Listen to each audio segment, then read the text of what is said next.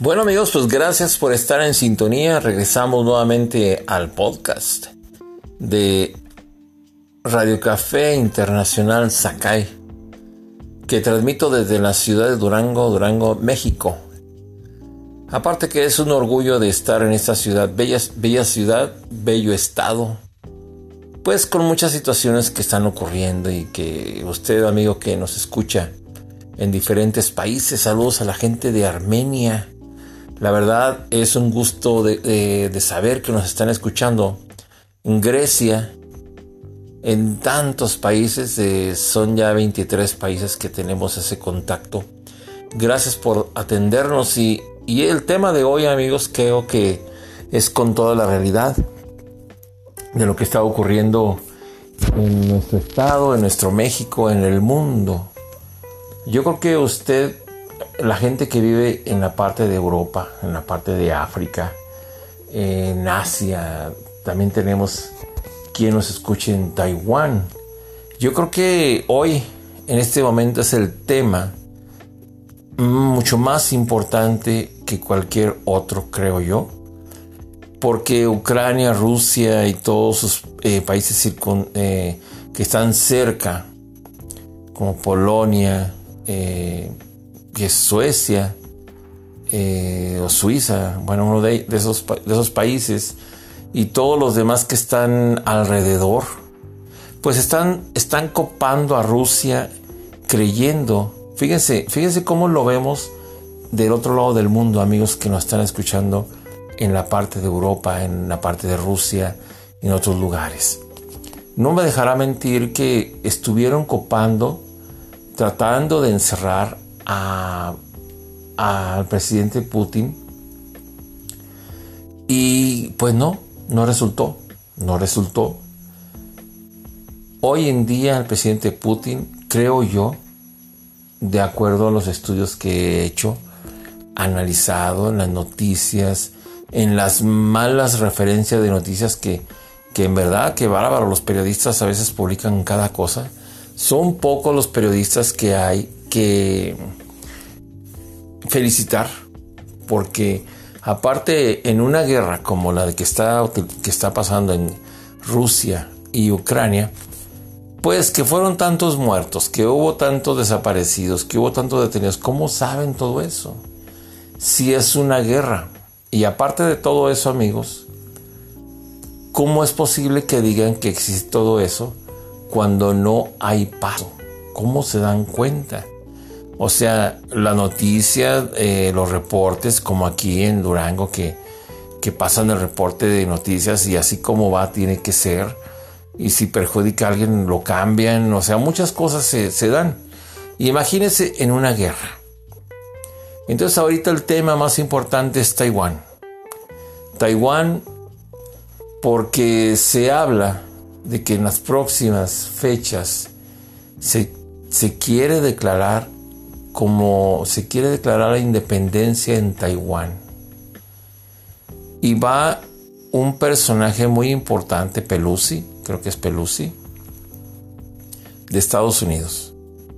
Y ciertos personajes del gabinete donde China ya hizo una declaración muy fuerte, muy grave, muy alta, que que deje usted que se peleen entre ellos, porque entra China y Estados Unidos, pero son las potencias más grandes del mundo, junto con Rusia y los demás países aliados, que Alemania, que Francia, Irán, ¿sí?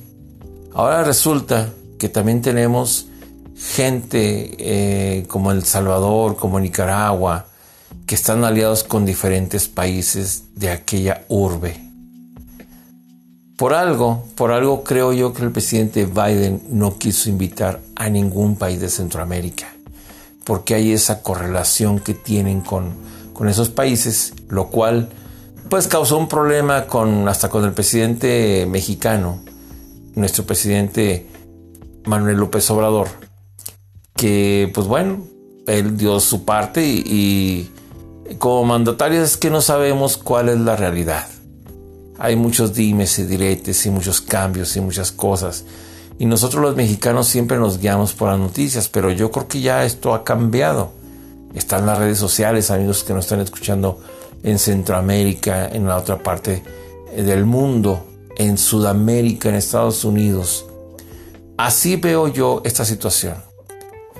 Yo creo que esto es una provocación muy, muy fuerte, temible, de miedo de que vaya este personaje a Taiwán a declarar, a estar presente en la declaración de independencia cuando China está reclamando el territorio desde hace mucho tiempo. Entonces Estados Unidos está metido. Otros países que son aliados de Estados Unidos que en cierta forma hay una limitante que se puede interpretar como traición a Estados Unidos que puede causar una, un cambio de lo más desorbitante en el mundo. Nos va a afectar a todos si ocurre esa visita. Ya salió la noticia en, en el periódico ERT en español, que es de los, digamos, más confiables, a pesar de que a veces se avientan sus amarillismos, pero son, son creíbles, son más creíbles. Cuando un militar del país de China dijo, si este personaje se presenta en, esta, en, en Taiwán, los militares no se detendrán.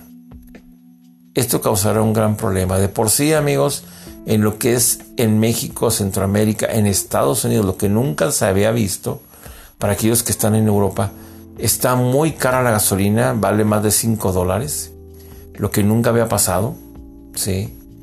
Y entonces la inflación está muy alta, los precios que nunca había sucedido. Yo recuerdo que yo cuando viví como unos siete años en aquel país, amigos míos, siendo soy mexicano, eh, me recuerda que los cereales, por ejemplo, subían un centavo y automáticamente la gente no compraba.